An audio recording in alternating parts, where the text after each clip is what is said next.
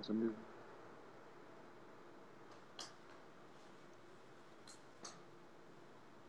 Perfecto, pues muchísimas gracias. Listo, eh, muy buenos días tengan todos ustedes. Estamos aquí eh, eh, básicamente en este nuestro primer programa de Buzón del Emprendedor. Nos va a dar muchísimo gusto poderles dar respuestas, poder tener una comunicación con ustedes, ya sean tanto emprendedores como empresarios, ¿sí? Y para lo cual el día de hoy tenemos un invitado que posteriormente vamos a platicar de lo, todo lo referente a él, ¿sí? Bueno, eh, recuerden, mi nombre soy Luis Rodríguez y yo voy a ser la persona que va a estar en contacto con ustedes a través de este nuestro programa. Y también eh, quiero presentarles a Alex Rossetti. Alex, ¿cómo estás? Alex también está integrado, es parte de este equipo que gracias a, nosotros podemos hacer llegar y gracias a R Cuadrada también, eh, Responsible Research, que hace, se hace el esfuerzo por poder llegar con ustedes y poder establecer este vínculo de comunicación. ¿sí? Recuerden que tenemos nuestras redes sociales, ¿sí? entre otras en Instagram tenemos arroba buzón del emprendedor y nos va a dar mucho gusto recibir sus dudas, sus inquietudes, sus preguntas, ¿sí? Eh, por favor, para que les podamos dar respuesta a cada una de ellas. Vamos a estar todos los lunes a las 10 de la mañana en este mismo medio. Bien, pues, si les parece bien, vamos a empezar. ¿Qué les parece si empezamos con nuestro invitado de lujo que tenemos el día de hoy? Este, nuestro invitado es una persona sumamente capaz en todo lo que es el ámbito financiero, tiene años de experiencia y él quiere compartir diferentes puntos de vista y conocimientos que él tiene a través de toda su carrera profesional. Su nombre es Luis Vallarino y él es el socio director de R Cuadrada. ¿Sí? Pues este, adelante Luis, eh, te dejamos muchísimas los micrófonos. gracias. Pues muchísimas gracias Luis Alberto, eh, muchísimas gracias Alex. Eh, digo, quiero eh, dar aquí el disclaimer de que Luis Alberto es mi socio en R cuadrada, entonces esto es importante. Em, vaya, quiero agradecerles el espacio. Digo, creemos que este es un momento bastante importante o es un momento único en la historia para cualquier emprendedor, cualquier empresario. Realmente en estos momentos son situaciones insospechadas que no, para las cuales seguramente ninguna empresa, ningún emprendedor tenía una planeación. Entonces creo que es importante que aquellos que tenemos un poquito de acumen financiero, empresarial, o que por lo menos tenemos los pies en la tierra aquí en México y con el pulso más cercano de lo que está pasando en la economía y en cada, en, las empresas, en el, en el, ámbito emprendedor y, creativo, digamos, eh, pues que estemos en contacto con, con, la gente que quiere hacer cosas, porque precisamente los emprendedores son los que vamos a poder eh, levantar la economía después de toda esta crisis que estamos viviendo, ¿no? Eh, digo, para hacer una, una digo, agradeciendo mucho a Luis Alberto su, su, presentación que dice que soy muy capaz, pues muchísimas gracias por, por la apreciación. Eh, digo, nada más quiero platicarles rápidamente de, de lo que hemos hecho. Eh, pues, pasé eh, más de 20 años como analista bursátil y eh, como relación con fondos de inversión en diferentes casas de bolsa, en México, en Nueva York, en Sao Paulo, en París, en Londres, en varios países. ¿no? Hace algunos años regresamos a México, desarrollamos un, un equipo muy interesante, un equipo multidisciplinario, un equipo joven, algo eh, relativamente novedoso en la industria financiera, en esta empresa de la que formamos parte, Luis Alberto y yo, que se llama R Cuadrada. R Cuadrada, para aquellos que sean un poco nerds en cuanto a los números, es una, es una eh, fórmula matemática que refleja relación o causalidad eh, entre una variable y otra. Realmente las dos R's vienen porque nos llamamos formalmente Responsible Research. Obviamente este, el, medio financiero tiende a ser un poco gringo o agringado por lo menos, pero lo que queremos hacer es precisamente analizar las cosas profundamente y ser responsables, no solo socialmente, sino financieramente y con nuestros clientes y con nuestros proveedores, eh, ser responsables en ese sentido. ¿no? Entonces, dentro de R cuadrada, ¿qué hacemos? Y esto viene a colación eh, después de la, participación de Luis Alberto en el programa eh, de la semana pasada. Creemos que este es el momento en el cual tenemos que ponernos como consultores, como, como eh, gente de apoyo para los emprendedores y empresas, tenemos que ponernos mucho más eh, accesibles para, para, nuestros clientes potenciales, no solamente por un beneficio económico o de negocio para nosotros, sino por un beneficio social. Entonces, precisamente por eso estamos desarrollando este tipo de, de conexiones más directas con nuestros, con, con, los escuchas, como ahorita que, nos, que, que, que están en este programa. ¿no? En R cuadrada, ¿qué hacemos? Lo que intentamos hacer es estar junto al emprendedor o empresario, que a, ciencia cierta no hay una diferencia real y no tiene por qué tener una carga emocional diferente decirse emprendedor o decirse empresario. Al final del día estamos tratando de hacer una empresa, ya sea una empresa pequeña, una empresa de una persona o una empresa enorme. ¿Qué tratamos de hacer? Estar con el emprendedor, con el empresario, desde que tiene una idea hasta que eh, puede llevar esa idea a la bolsa, por ejemplo. Em, esta es nuestra, nuestra función, es una función no solamente económica, sino una función social y una función eh, de, apoyo para todos los eh, emprendedores que ya estén operando o aquellos que quieran operar en el futuro. ¿Cómo ves, Luis Alberto? Hice una presentación capaz. Adelante, pues qué bien. Gracias, Luis, y gracias por, por mencionarnos. yo sé que tú eres muy sencillo y no quieres platicarnos un poco más de tu vasta experiencia, pero créanme amigos que eh, Luis es una persona que yo en lo personal he aprendido muchísimo, tanto a él como al resto de nuestros socios. Tenemos, eh, Luis se los va a platicar un poco más adelante, tenemos a José Helwe, eh, Pepe, que él está en Nueva York y les va a platicar un poquito más de la cobertura que ya podemos ofrecer a través de Recuadra. Pues bien, este, si quieren vamos a empezar a tocar el tema, no sé Alex cómo andemos de tiempo, podemos empezar de una vez a tocar el tema de las estrategias financieras, que créanmelo que eh, tenemos material para dos, tres, cuatro programas. Cuando nos sentamos a platicar Luis y yo, eh, dijimos, no, pues con todo este material, olvídense. Ahorita vamos a abarcar unos primeros puntos y ya posteriormente Luis les va a platicar cómo vamos a ir desarrollando el resto de los puntos. Por mi parte, sí quiero tocar el tema de cuáles son las finanzas, cuáles son las estrategias financieras para un emprendedor. ¿Se les parece bien? Bueno, pues mire, para, para empezar, vamos a ver que existen actualmente ya dos caminos en los emprendedores. El primer camino es el tradicional, en el cual, como todos lo sabemos y hemos pasado por ellos una gran mayoría, requerimos dinero de la familia, de nuestros ahorros, de nuestros amigos, ¿sí? Y también en inglés se les llama Family, Friends and Fools, y también de algunos tontos que quieran apostar por nuestro proyecto, ¿sí? Por así decirlo, y es como empezamos una empresa. Empezamos con ese, ese tipo de inversión y de acuerdo a la inversión en la que nosotros tenemos es como vamos desarrollando y cristalizando nuestra idea. Recuerden que ahorita estamos en una época en la que no nada más tenemos que hacer eso. Lo más importante es que detectemos una necesidad y que esa necesidad real ¿sí? Eh, la podamos nosotros capitalizar como una empresa.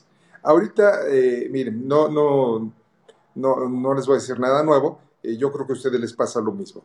Yo una buena cantidad de amigos, de vecinos, de contactos, todo mundo ya está vendiendo lo que son los cubrebocas, el gel, que están vendiendo eh, diferentes eh, productos para sanitizar. ¿sí? Esto es una comercialización masiva. Esto no implica que quede claro que es un negocio eh, plenamente establecido. De todos estos comercializadores al paso del tiempo, vamos a ver cuántos de ellos realmente se quedan y se mantienen en el mercado. ¿sí? Entonces aquí lo importante es, nosotros como emprendedores vamos a usar herramientas que realmente nos puedan apoyar a hacer más sólida la empresa. ¿sí? Eh, les digo, el primer camino es el tradicional. Hay que detectar una necesidad como la que tenemos actualmente, pero sobre esa formalizar una empresa. Eh, si mi camino es comercializar productos, pues existen actualmente, les puedo decir fácilmente, miles de comercializadores. Pero lo que nosotros necesitamos es diferenciar. ¿Vas a ser comercializador de productos o vas a representar alguna marca, algún producto en particular referente a sanitización? El siguiente aspecto que los emprendedores actualmente hacen, que a mí me ha sorprendido, sobre todo generaciones millennial y los, aparte de los millennials, los Z, es que ellos primero desarrollan un proyecto muy sólido la idea la desarrollan bastante bien. Muchos de ellos utilizan, hablando de herramientas, la herramienta de, este, de Lean Startup, de tal forma que puedan tomar una decisión más importante y ya que tienen sólido un proyecto, posteriormente buscan a ese empresario, a ese inversionista que le quiera apostar. ¿sí? Son los dos caminos más, más clásicos y, que se están utilizando hoy por hoy, hoy en día. Entonces es muy importante detectar una necesidad, una necesidad con potencial, que podamos montar una empresa, ¿sí? Y también es importante que de alguna otra manera eh, la nueva generación se atreve. Yo no, no voy en contra de que se atreva o nos atrevamos los emprendedores a crear una empresa. Aquí lo importante es, vamos a atrevernos, pero con los pies en el piso, utilizando las herramientas que hoy por hoy existen para tratar de bajar el riesgo hasta donde sea posible, sí, poder incrementar las posibilidades de éxito. Entonces recuerden, vamos a atrevernos, sí, pero contando con ciertas herramientas. Tenemos que ser innovadores y creativos, ofrecer algo realmente diferente. Si yo ofrezco la misma, la misma cubrebocas que los ofrecen mis 5 o 10 amigos y contactos, a lo que vamos a llegar es una estrategia de precio, donde realmente el que más va a vender es el que menos va a querer ganar y el que va a vender un precio más barato. ¿sí? Entonces, les repito, tenemos que innovar realmente y ser creativos y no nada más la variable precio, ¿no? Tenemos que ver otros aspectos que realmente lo que nosotros vayamos a trabajar, a producir, a distribuir, a comercializar, tenga un plus. El modelo de negocios no lo olvidemos. En el mercado, en el modelo de negocios tenemos que definir muy bien quién es el mercado. ¿Quién es el mercado actualmente? Porque yo veo que los que se están comercializando todo lo relacionado con la sanitización, le venden al que se deja ese escopetazo, si cae una empresa le vendo, si me cae un vecino le vendo, si me cae este, el, primo pues, también le vendo, eso no es una estrategia como tal. Yo creo que definitivamente necesitamos identificar el mercado, quién es el mercado potencial, es un mercado de consumo, es un mercado de consumidores individuales, es un consumo industrial, voy a llegar a través de algún distribuidor, a través de alguien, ¿sí? Y aquí sí les puedo decir que el que está haciendo un excelente negocio es el que está importando directamente los productos de China o del país de origen, porque él compra miles de artículos y aquí a través de redes, sí, de, personas que se quieren meterse al negocio de la comercialización, lo distribuyen a través de ellos. Debemos de tener también muy en cuenta en ese modelo de negocios, que es el Canvas, el más tradicional, cuál es la propuesta de valor que yo tengo para ese mercado objetivo realmente qué diferenciales soy capaz de ofrecer de tal forma que me compren a mí y no a, Juan o a Pedro y me estén comprando a mí. Y por último, en el modelo de negocios tenemos que ver también los aspectos de costos y gastos respecto a la utilidad. Y vamos a tocar un tema bien importante que Luis tiene mucho más experiencia y conoce más de la liquidez. Hoy por hoy no hay tanto rentabilidad, hay que buscar la liquidez. Es muy importante en el aspecto financiero la liquidez, ¿sí? Eh, también lo que tenemos es opciones de crowdfunding. En las opciones de crowdfunding, nosotros también es una alternativa interesante de cómo se pueden proveer de ingresos, de, dinero para el negocio, para la empresa que están desarrollando, aunque también, a lo mejor Luis no lo pueda platicar más adelante, parece ser que también por ahí ya empieza a haber algún tema, alguna alineación desde el punto de vista este, fiscal de lo que es crowdfunding. Eh, Solicitudes de crédito, malas noticias amigos, los emprendedores no podemos solicitar crédito a través de una institución. Nos tenemos que esperar dos años, dos años para poder demostrar que somos solventes. Y ahora que digo poder demostrar que somos solventes, acuérdense de algo, tenemos que de alguna u otra manera tener historial crediticio. Entonces, si no lo han hecho, por favor, pidan una tarjeta, eh, que tengan ustedes un historial crediticio con un banco para cuando se cumplan esos dos años, ustedes puedan llegar tranquilamente a poder solicitar un crédito con cierto historial. Y por último, sí, la validación de la empresa. Yo creo que muchos de nosotros hemos visto el, programa del estanque de tiburones, de Shark Tank, ¿sí? donde la gran mayoría de ellos, si se dan cuenta, fallan mucho en la evaluación de la empresa. Muchos de ellos llevan una idea, pero dicen que vale 15, 20 o 30 millones. Y ahí los matan los tiburones porque le dicen, oye, ¿de dónde sacaste ese precio de la empresa? Entonces, eso también es importante que veamos, y Luis también nos lo puede platicar más adelante, referente a aspectos de evaluación. Una idea es difícil que venda, ¿sí? Una empresa que ya vende, que ya factura, es muchísimo más fácil. Y este, no sé cómo andemos de tiempo, Alex, pero por mi parte esos son los puntos que quería tocar yo para emprendedores. Sí, entonces Luis, adelante si nos gustas platicar un poquito, qué tips, qué consejos nos das, dónde debemos de tener cuidado en las estrategias financieras ya a nivel empresarial. Claro que sí, muchísimas gracias, Pues realmente vamos a enfocar, ¿por qué no enfocamos esta plática un poquito más a la crisis? habrá, habrá algunos de nosotros que, estamos, que estemos beneficiándonos de hasta cierto punto de esta situación. Mencionabas a alguien importando eh, productos desde China directamente y pues va a beneficiarse a través de una venta directa, a través de redes o demás. Sí, este es un modelo de negocio que, que, ha crecido significativamente en, este, en estos últimos meses de la cuarentena, de esta pandemia, que evidentemente tiene, tiene beneficios muy claros para esto. Sin embargo, no necesariamente son modelos de negocio sustentables en el largo plazo. Entonces, a lo mejor ya no estamos hablando ahí de una empresa, sino estamos hablando de un negocito lo cual no es malo, ¿no? Como, una, como un aledaño a nuestra empresa, a nuestro emprendimiento. Pero tenemos que, evaluar la, la, sustentabilidad de largo plazo de, esta empresa si queremos realmente dejar un, hacer un legado, ¿no? Y no nada más hacer negocios, ¿no? Entonces, en esta situación podemos encontrar eh, y hemos encontrado en R cuadrada clientes, eh, socios que, que pues, de hecho le está yendo muy bien ahorita. ¿no? Sin embargo, no necesariamente tienen esta, esta visión de largo plazo. ¿no? Y esto es relevante porque el primer consejo que podríamos dar para, para, una empresa en esta situación, un empresario en esta situación actual, es pues preguntarse, ¿estoy en crisis o no? Y la respuesta es muy probablemente sí, porque esta es una situación, como decía al principio, eh, totalmente insospechada, totalmente nueva, en la cual todos estamos eh, eh, probando y, y, tanteando el terreno sin tener ninguna certeza. una de las preguntas que, que, te habían hecho en el programa pasado era sobre, la, sobre esa certeza, ¿no? sobre esa visibilidad en cuanto a, las cosas. ¿no? Creo que ahorita no hay realmente una visibilidad sobre qué va a pasar. Va a haber reacomodos en la industria, en cualquier industria, que van a ser muy significativos. Entonces, el primer consejo es preguntarnos, ¿estoy en crisis? Y para esto tenemos que desechar todas nuestras preconcepciones sobre qué es una crisis. Una crisis no necesariamente es cuando, cuando únicamente cuando no nos está llegando dinero, cuando no tenemos ventas.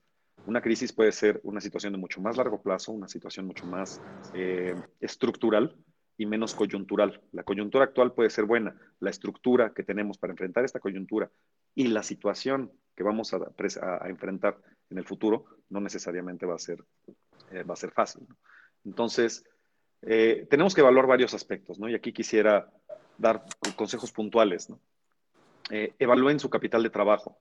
Mencionabas la liquidez, Luis Alberto, y en efecto, la liquidez es rey, como dicen los, los gringos, dicen cash is king. Pues en este momento estoy a más rey.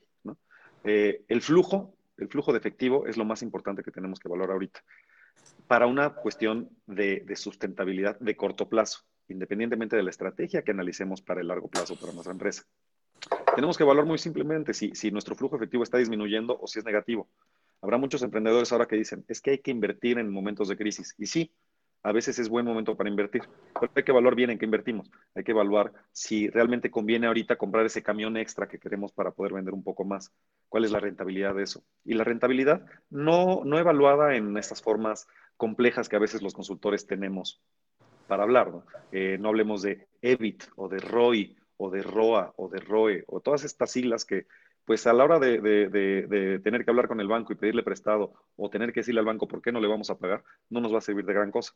Tenemos que evaluar la generación de efectivo real de cada activo que tengamos. Y recordemos que uno de los activos más importantes que tenemos es la gente. Entonces también tenemos que evaluar eso, ¿no? Eh, eh, tenemos que ver cuáles son nuestros pasivos contingentes. ¿Qué es esto? Y es un, es un término que suena un poco contable, pero es un tema bien relevante. ¿Qué, algo contingente es algo que vamos a tener que enfrentar si pasa algo. ¿No? Entonces, un pasivo contingente no necesariamente es una deuda o, una, o, un préstamo que tengamos que pagar. Un pasivo contingente es, ¿qué pasa si mi principal proveedor no me paga? No, eh, perdón, mi principal cliente, perdón. ¿O qué pasa si, si eh, tal o, cual otra circunstancia cambia? ¿no?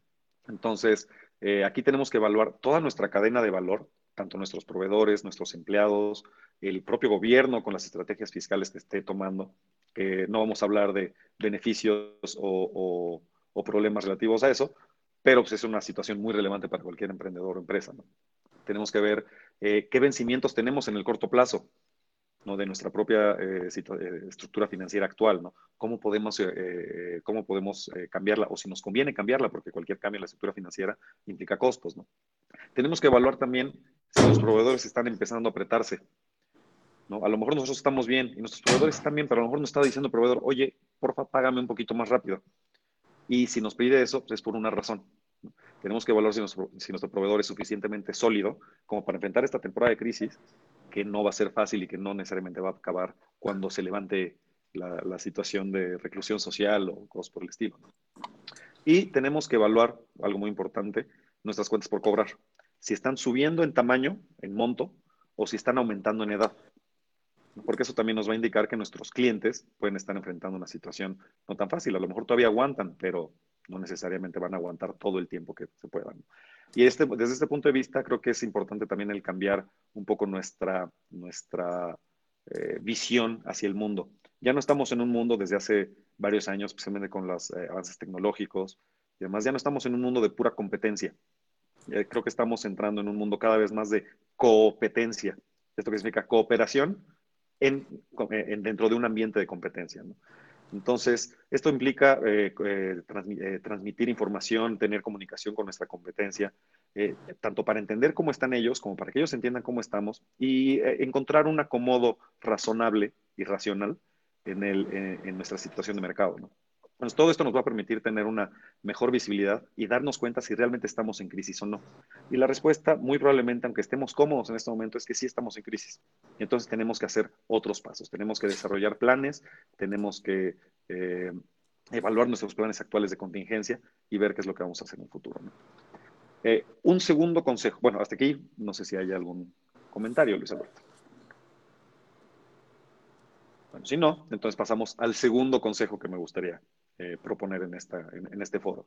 Y es, esfuérzate por criticarte a ti mismo. El plan que tengamos o que no tengamos, hay que criticarlo y hay que ser muy autocrítico en este momento. Para esto, ¿qué tenemos que hacer? Eh, tenemos que definir, eh, definir medidas, métricas, como llamamos los consultores.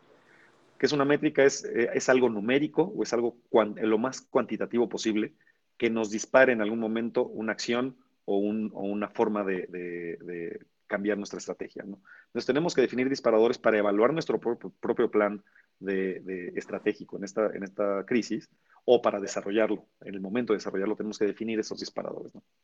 Y esto, eh, eh, ¿cómo lo vamos a hacer? Aquí es en donde creo que podemos ligar con una de las de los comentarios de Luis Alberto en, su, en su programa pasado, que es rodeate de expertos. Expertos que sean tanto eh, consultores como por ejemplo eh, nosotros, y aquí es donde va un poco nuestro, nuestra este, publicidad para Recuadrada, pero no solamente nosotros, también hay mentores, hay, eh, hay websites, hay, no quiero decir influencers porque tiene una cierta connotación de poco profesionalismo, pero hay gente que también está transmitiendo su conocimiento y su experiencia a través de estos medios. Entonces, rodéense de, gente que sepa, ¿no? Rodéense de gente que sepa para que les dé una nueva visión y que no estemos encasillados en nuestra torre de marfil, en la que a lo mejor nuestro negocio ha sido eh, bueno los últimos años y no sabemos que estamos en un problema, ¿no? Este está relacionado con el, con el primer consejo. Y algo importante en esto es evaluar a nuestra competencia. Y esto también está relacionado con el concepto de competencia que estaba platicando hace rato. Eh, entre más conozcamos de nuestra competencia, entre más sepamos si ellos están creciendo cuando nosotros estamos disminuyendo o al revés, sin, necesariamente pisarnos los callos y entrar en una competencia maligna para toda la industria, como la que mencionaba Luis Alberto hace rato, que es una competencia puramente basada en precios, eso no va a ser sustentable. Tarde o temprano va a haber alguien que tenga más dinero que nosotros y que aguante más una caída en precios. Y ese, en ese momento todos vamos a tronar. Y el único, el único perjudicado de largo plazo va a ser el consumidor. ¿Por qué? Porque entonces esa persona o esa empresa que sobreviva, pues va a poder tener la capacidad de cargar mayores precios. Entonces esto no nos conviene a nadie. Salimos competidores sanos del mercado por entrar en una situación de competencia de precios y esto no es bueno. Es mejor tener una buena comunicación eh, saludable, eh, racional, amigable, digamos, pero sin regalar el, sin regalar el caballo, ¿no? Con nuestra competencia. Entonces tenemos que evaluarlos con todas las métricas que podamos, tanto internas como externas, como evaluación de mercado, eh, análisis de información pública, etcétera, para ver qué están haciendo, cómo lo están haciendo y si lo que están haciendo les está yendo bien. Y entonces también poder informar mejor nuestro proceso de toma de decisiones. Dentro de esto, entonces, entramos al tercer, al tercer eh, consejo firme que me gustaría platicar, que es estos expertos, ¿quiénes son? Los expertos, como mencionaba, no son nada más eh, los consultores, también puede ser, si somos una empresa ya establecida, nuestro consejo de administración estamos muy acostumbrados a que nuestro consejo de administración sean los cuates, sean los amigos. Ah, normalmente son amigos o cuates que también le metieron dinero a la empresa, entonces tienden a ser relacionados. Obviamente, al ser un inversionista dentro de la propia empresa y tener capacidad de decisión, que es lo que muchos inversionistas buscamos en muchos momentos, pues vamos a tener un, cierto prejuicio sobre las recomendaciones que hagamos. Siempre es bueno tener gente independiente en nuestro, en nuestro consejo de administración, si es que lo tenemos esta, esta independencia va a permitir que la gente realmente critique lo que estamos haciendo. Un consejo de administración no debe de estar formado por gente que diga sí a todo. Tiene que estar formado por gente que cuestione y gente que cuestione inteligentemente, no nada más para tener una participación en, este órgano de gobierno. Entonces, eh, utilicemos mejor a este consejo de, de, administración o llamémosle consejo de socios o llamémosle consejo consultivo. Hay muchas formas de definir este, este órgano de gobierno, que en última instancia es al que el director general de una empresa tiene que responder. El director general de una empresa no tiene por qué vivir en una isla y estar aislado y tomar decisiones desde su torre de marfil. tiene que ser cuestionado por su propia por su propio consejo o por gente que haya designado como, como con esta función, aunque no sea dentro de una estructura legal como un consejo de administración. Obviamente, otro, otro elemento dentro de estos expertos son los consultores. ¿no? Eh, la consultoría cuesta, la consultoría no es gratis, pero por lo tanto tiene que dar muy claramente y definir muy claramente el valor que va a dar a la empresa o al empresario. Y eso es algo que, que, como consultores tenemos que tener muy, muy visible, ¿no? Tenemos que decirle al, al cliente, al, al, consultado, en qué le podemos ayudar y en qué no. Y para esto es, es importante ser muy honesto, muy claro, y es uno de, de, los valores que tenemos incluso dentro de Recuadrada como, como un valor importante dentro de nuestra empresa y dentro de nuestra organización. ¿no? Y finalmente se me ocurre mencionar mentores. Por ejemplo, Luis Alberto no solamente es consultor, Luis Alberto también es mentor para emprendedores y, eh, empresarios en diferentes universidades en México, por ejemplo, la. Entonces, esto también es, importante, ¿no? Si tienen eh, alguna empresa, si tienen hijos estudiando en alguna empresa, pues ¿por qué no les, piden que hablen con sus maestros? También puede servir. Eh, lo importante aquí es tener la mayor apertura en cuanto a, en cuanto a información, la mayor apertura en cuanto a procesos, en cuanto a ideas, en cuanto a eh, formas de ver al mundo que nos eh, alimenten en nuestro proceso de toma de decisiones. ¿no? Entonces, eh, estos son los primeros tres, tres eh, consejos que quisiéramos platicarles. Tenemos algunos otros más todavía. Em, eh, por ejemplo, digo, creo que aquí el, el, el, más importante que vamos a hablar posteriormente es enfocarnos en el efectivo y vamos a definir un poco más cómo es que nos vamos a enfocar en el efectivo. No, no es nada más contar cuánto dinero tenemos en la chequera, sino puede ir un poquito más allá pero es importante que nos enfoquemos en esto. ¿no? Y algo muy importante es crear una historia de cambio. No es que tanto nosotros como nuestros, nuestro equipo, nuestros colaboradores, nuestros clientes e incluso nuestros proveedores eh, sepan, conozcan que somos una historia de cambio. Y una historia de cambio ante una situación de crisis y no necesariamente ante la situación de crisis, sino una historia de cambio en general.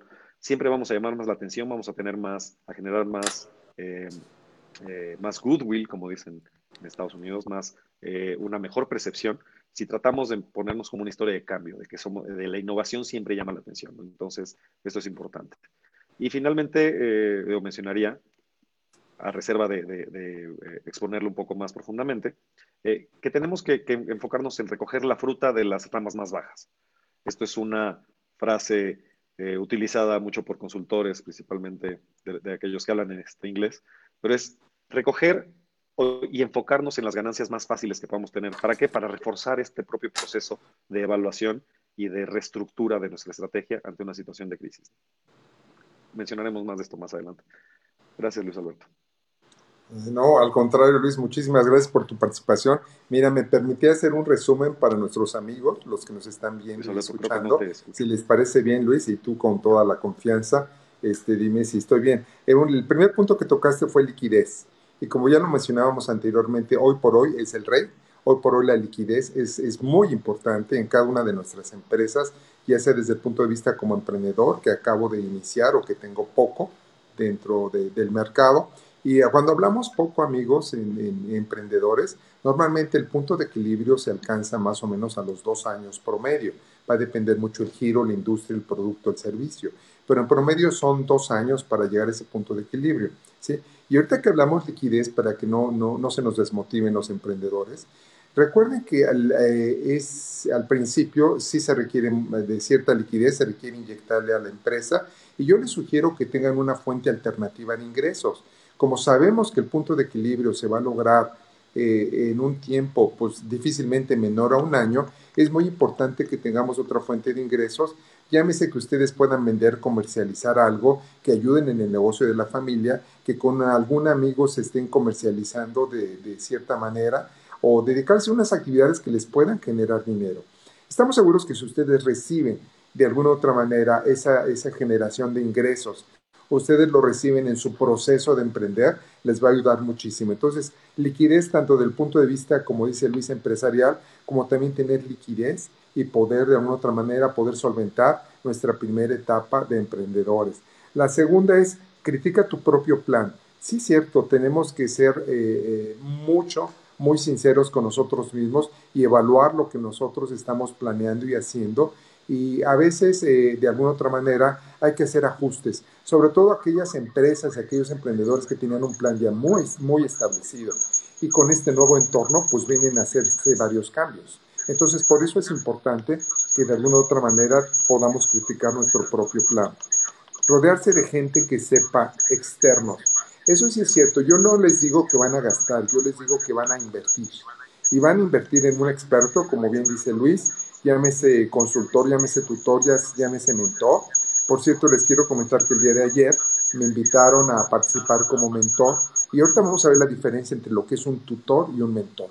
Me invitaron ayer a participar para un cierre de un programa que se llama Redux del TEC de Monterrey a nivel nacional, donde tuve la oportunidad de evaluar proyectos súper interesantes a nivel nacional de muchos jóvenes. Me gusta mucho estar en contacto con los proyectos de jóvenes y sí me llamaron mucho la atención de ellos. Este, los ganadores eh, van a tener acceso a una capacitación muy importante dentro de su carrera de emprendimiento. Entonces, diferencia entre tutor y mentor. Normalmente el tutor sí percibe un ingreso por su apoyo a los emprendedores. ¿sí? El mentor normalmente lo hacemos eh, sin fines de lucro, lo hacemos como el día de ayer que me interesó estar en contacto con los jóvenes, me interesa participar en esos programas y lo hacemos. Y aprovechando el comercial, si les quiero comentar que también soy mentor imposible. Posible es otro programa sumamente ambicioso por la parte cultural, didáctica de lo que es Televisa, y Imposible son miles de jóvenes que ellos lo que buscan es tratar de salir adelante con su, con su proyecto. Yo tengo varios videos eh, grabados, los que se inscriban a Posible, me van a ver por ahí, tengo dos o tres videos donde les damos la instrucción, la capacitación, la orientación de qué hacer en su, en su vida como emprendedores. Entonces, recuerden, el tutor si percibe un ingreso, el mentor no percibe un ingreso. ¿sí? También el siguiente punto eh, que tocó Luis es enfócate en el efectivo. ¿sí? Eh, y sí, realmente vamos a enfocarnos en eso. Y aquí, Luis, y voy a pedir tu apoyo, porque de alguna otra manera muchas veces dicen cómo logro la liquidez. Y un consejo que les podría dar es cuántas veces vas a rotar tu inventario. No es lo mismo que el inventario se tarde un mes en rotar o más de un mes, a que ustedes puedan tener estrategias que sean capaces de tener una rotación mucho más acelerada de ese inventario y sobre todo con ventas hasta donde sea posible, eh, de contado o con ventas que se puedan cobrar a la semana, a las dos semanas. Yo creo que eso nos puede ayudar mucho, pero ahorita le damos la palabra a Luis. ¿sí? Y por último, crea una historia de cambio. Pues sí, estamos para crear historias de cambio, estamos para entender cuál es el entorno, las nuevas reglas. Yo no estoy muy a favor de que regresemos a la nueva normalidad, porque pues ya no va a ser una nueva normalidad, para mí ya es un cambio es, un, entorno diferente y un comportamiento diferente. La normalidad que conocimos nosotros, que le podemos platicar el día de mañana a nuestros hijos y a nuestros nietos, quedó atrás. Hoy los entornos, las reglas cambian y hoy eh, realmente la liquidez es lo que más está este, realmente ahorita siendo eh, necesario el poderla trabajar y sobre todo estudiar muy bien ese entorno, esas necesidades que nos ofrecen el entorno, esas oportunidades que nos ofrecen y, tengo lecciones que me han dado muy, muy importantes. Me acuerdo, yo aquí en Tenos voy a hacer otro comercial de una empresa totalmente mexicana que distribuye productos que se llama Justo, justo.mx. Me dio una lección un buen día, uno de las personas que me viene a entregar, eh, compro con ellos periódicamente y le digo al señor, le faltan todavía muchas entregas. Me dijo, alguna señor, pero pues no sé ni, ni para dónde voy a ir. Le digo, ¿cómo que no sabe? Me dice, no señor, yo soy nuevo en esto. Le digo, ¿usted es nuevo? Me dijo, sí, mire, a mí eh, me suspendieron en mi trabajo, no sé si me vayan a liquidar o no. Y puedo hacer dos cosas, señor, irme a mi casa, a llorar mi desgracia y a decirle a mi familia, pues, pues que no tengo trabajo y que no sé si me vayan a correr. Y mejor dije, no, mejor me voy a ocupar en lugar de preocupar. Y me puse a buscar trabajo. Señor, y le digo, ¿y qué, cómo es que se puso a buscar trabajo en este, en este, era, no, no era ahorita, era, eso que les digo tiene como un mes. Me dice, pues porque señor, yo dije, ¿quién puede necesitar gente? Y me acordé que las empresas que entregan a domicilio, entonces me empecé a aplicar y que creía conseguir trabajo. Entonces, no sé si me vayan a correr o no, me siguen dando mi sueldo donde yo trabajaba, pero pues mientras tanto yo ya tengo un trabajo, ya tengo un ingreso. Eso a mí, me, la verdad, me, me sirvió mucho de lección, porque sí es cierto, amigos, a veces nos dejamos llevar por la situación, por el entorno. Entonces, yo lo que les puedo mencionar es que en lugar de preocuparnos, vamos a ocuparnos.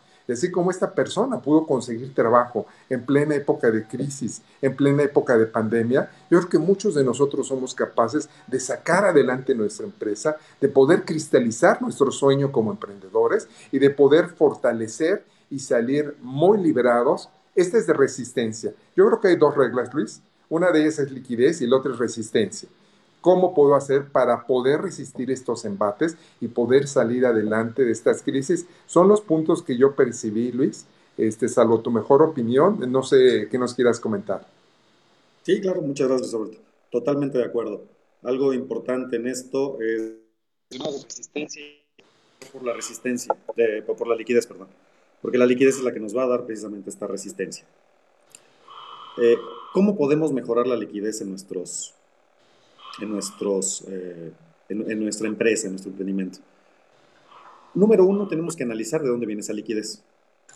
Eh, tenemos que ver realmente si la liquidez viene de nuestras ventas menos nuestros costos, si viene porque nos apoyamos en nuestros proveedores, si viene porque nos apoyamos en nuestros clientes. Y cuando, me, cuando digo nos apoyamos, ¿a qué me refiero? Me refiero a si tenemos cuentas por cobrar importantes o cuentas por pagar muy importantes, es decir, si nos financiamos a través de nuestros proveedores o de nuestros clientes. Un ejemplo clásico de esto, por ejemplo, alguien que se apoye en sus proveedores, son los supermercados. Pues si nosotros vamos a proveer servicios o productos a un supermercado, nosotros vamos a estar apoyando al supermercado. ¿Cómo lo apoyamos? Pues a través de, eh, pago, eh, perdón, de, cuentas por cobrar, que son de cuando menos 180 días. Entonces, esa es nuestra forma de apoyo. Tenemos que analizar si nosotros estamos haciendo lo mismo, si tenemos la capacidad de hacer lo mismo, o si tenemos que apoyarnos de otra forma. Entonces, número uno es entender de dónde viene nuestra liquidez. Número, eh, número dos, tenemos que hacer un, eh, cuando hay cualquier, eh, cualquier eh, desastre, por ejemplo, una epidemia, cuando llegan los doctores, cuando llegan los, los, cuerpos de rescate, lo primero que hacen es hacer un triaje. ¿Qué es esto? Dividen a la gente, a, los, a, los, a, la gente afectada, la dividen en tres. Y es, suena muy duro, pero así hay que hacerlo en temporadas de crisis también en las empresas.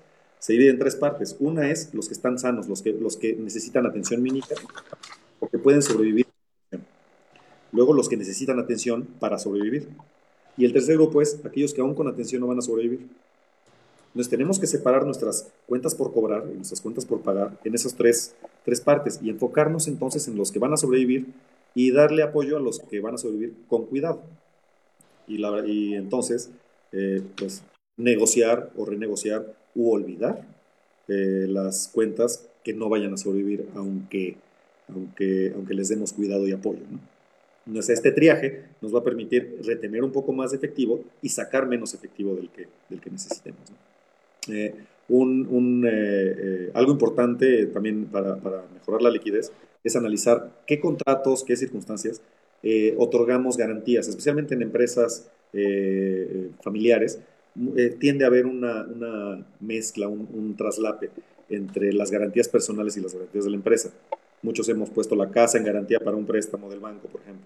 Entonces, eh, esto evidentemente tendría un costo mucho mayor al, meramente costo financiero. ¿no? Entonces, tenemos que tomar en cuenta este tipo de, detalles. Y el siguiente, el último tip sería, si tenemos líneas de crédito disponibles, retírenlas.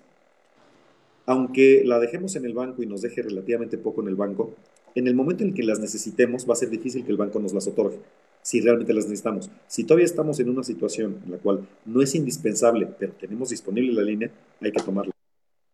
Eh, obviamente esto hay que tomar en cuenta costos, hay que tomar en cuenta garantías, hay que tomar en cuenta incluso el costo mismo de la exposición, que puede, puede ser significativo, pero si tenemos capacidad de fondearnos, hay que hacerlo.